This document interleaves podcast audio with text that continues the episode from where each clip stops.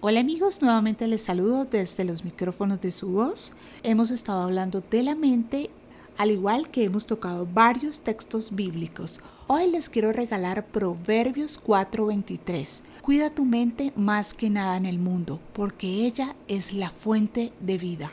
Y antes de hablar un poco más de este texto bíblico, les quiero contar que el año pasado, en algún momento cuando llevamos a mi mamá desde la clínica a la casa, la llevó una ambulancia y le pregunté al Señor, porque estábamos en el mes de agosto, que cómo estaba haciendo todo el tema de traslado de personas enfermas de COVID. Y él me dijo, no, ya casi no hay personas de COVID que traigo a la clínica. Lo que ahora sí traigo mucho es personas con enfermedades mentales.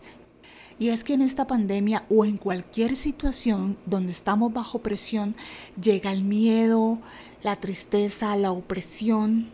Después, con ello llega la adaptación a la situación que se está viviendo. Y después de esto, es necesario que volvamos a soñar, a tener vida. Los seres humanos necesitamos soñar, necesitamos creer en lo que Dios quiere hacer con nosotros, en lo que nosotros mismos podemos gestionar.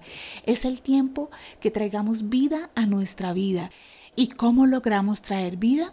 El texto bíblico nos dice que cuidando nuestra mente más que nada en el mundo. Así que si estás teniendo pensamientos de muerte, pensamientos de tristeza, eso es lo que obtendrás. Es hora de reemplazarlo. ¿Cómo hacerlo? En algunos podcasts anteriores lo hemos hablado.